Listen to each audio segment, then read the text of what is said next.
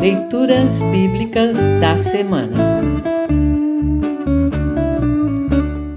O salmo para o vigésimo domingo após Pentecostes é o Salmo 5.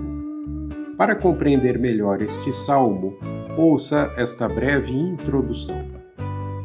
O salmista Davi registra nesse poema um pouco de sua experiência diária. Ele vivia rodeado de opositores e inimigos que buscavam derrubá-lo e desviá-lo.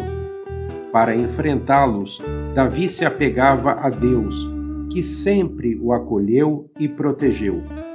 Davi nos ensina a orar a Deus sempre. Deus dá a felicidade aos que o amam, fazendo-os sentir paz mesmo em meio aos conflitos.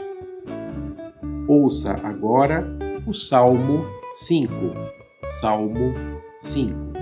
Título: Oração pedindo a proteção de Deus. Salmo de Davi, ao regente de coro para flautas. Ó Senhor Deus, ouve as minhas palavras e escuta os meus gemidos. Meu Rei e meu Deus, atende o meu pedido de ajuda, pois eu oro a ti, ó Senhor. De manhã ouves a minha voz. Quando o sol nasce, eu faço a minha oração e espero a tua resposta.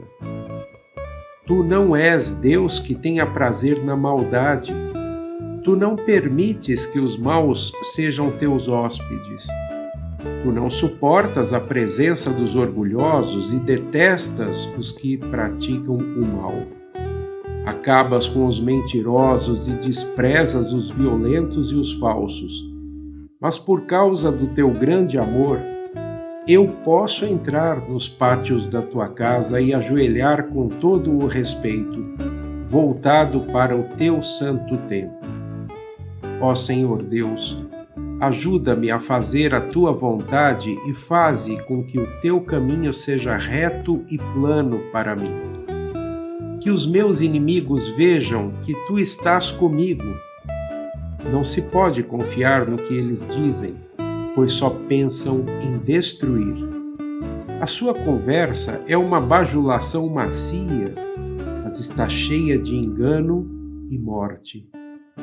Condena e castiga-os, ó Deus, que os próprios planos deles os façam cair na desgraça expulsa-os da tua presença, pois eles muitas vezes quebram as tuas leis e se revoltam contra ti.